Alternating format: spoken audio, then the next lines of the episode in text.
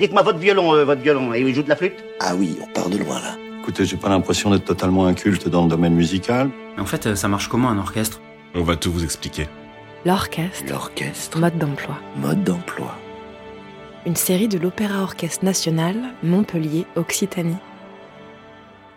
Épisode 37, en attendant de vous retrouver. Vous m'entendez? Moi je vous. Ah si c'est bon, ça y est, je vous entends aussi. Salut André Bonjour Pendant le confinement, les équipes de l'Opéra National de Montpellier sont elles aussi passées sur Zoom. Tout le monde est encore confiné. Valérie Chevalier, directrice générale. Là, je suis toute seule dans l'opéra. Euh, Au début, c'était un peu l'effet de surprise et la tristesse.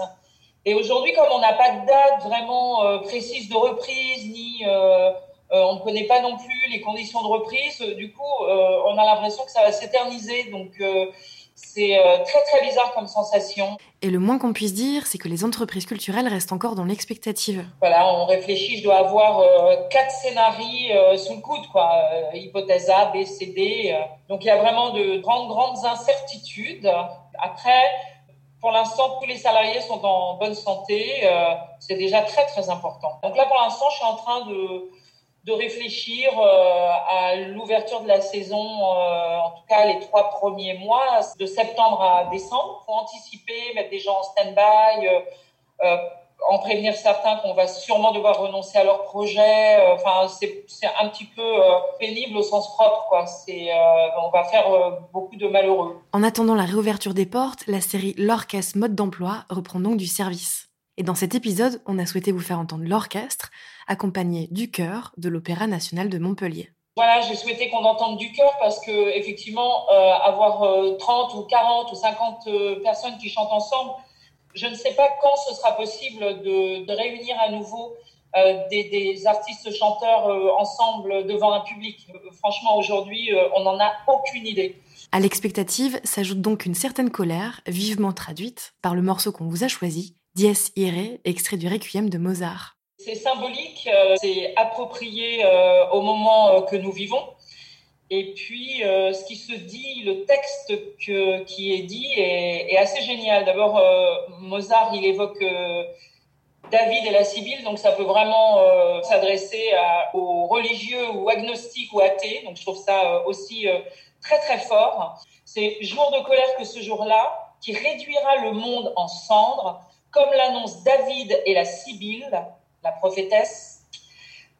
Combien grand sera l'effroi quand le juge sera sur le point d'apparaître, qui tranchera avec rigueur. Alors, je disais Sibylle la prophétesse, plus exactement Sibylle, une des prophétesses, une des douze prophétesses. Donc, c'est une espèce de, de colère, et puis ça correspond aussi euh, à notre frénésie. Ça, vous allez entendre, il y a le cœur qui n'arrête pas, qui parle, qui est en boucle, en boucle, en boucle, sur les mêmes paroles. Donc, ça correspond aussi à l'énergie qu'on a dégagée ces, derniers, euh, ces dernières euh, années. Et, voilà. Et là, ça s'est arrêté d'un coup. Madame Nature a décidé que ça devait s'arrêter et là c'est le grand coup de frein. On s'est tous pris le, le pare-brise dans la figure. On a le nez écrasé là pour l'instant et on attend de redécoller. Même si le confinement est levé, Audrey Brahimi, chargée de la communication digitale. les salles de spectacle, nos, nos opéras à Montpellier vont rester fermés pour encore plusieurs mois. Ça veut dire que toutes les équipes et les artistes vont, vont rester chez eux sans possibilité de s'exprimer, de jouer ou de chanter. Alors réécouter aujourd'hui cet extrait, ça a une saveur très particulière. C'est un ouvrage qui a été rendu célèbre par euh, le film de Milos Forman, donc euh, Amadeus. Euh, C'est un ouvrage effectivement que Mozart n'a pas pu euh, lui-même terminer parce qu'il est mort avant. Mais euh, c'est euh, effectivement une espèce de scansion comme ça pendant deux minutes. Euh, Vous avez euh, les cuivres et surtout les timbales comme ça qui martèlent. C'est vraiment très très fort et il n'y a pas besoin d'être mélomane. Hein. Ça vous prend euh, aux tripes. Il n'y a pas besoin de savoir que ça a été écrit en ré mineur euh, pour être touché. Voilà, on espère que ça aura un effet un peu apaisant sur nous tous qui sommes tristes de cette situation et que, et que le public sera au rendez-vous pour nous retrouver dans nos salles de spectacle très bientôt. Voici donc Dies extrait du Requiem de Mozart, interprété par l'orchestre et le chœur de l'Opéra national de Montpellier, sous la direction de Magnus Friklund. Attention, ça démarre fort.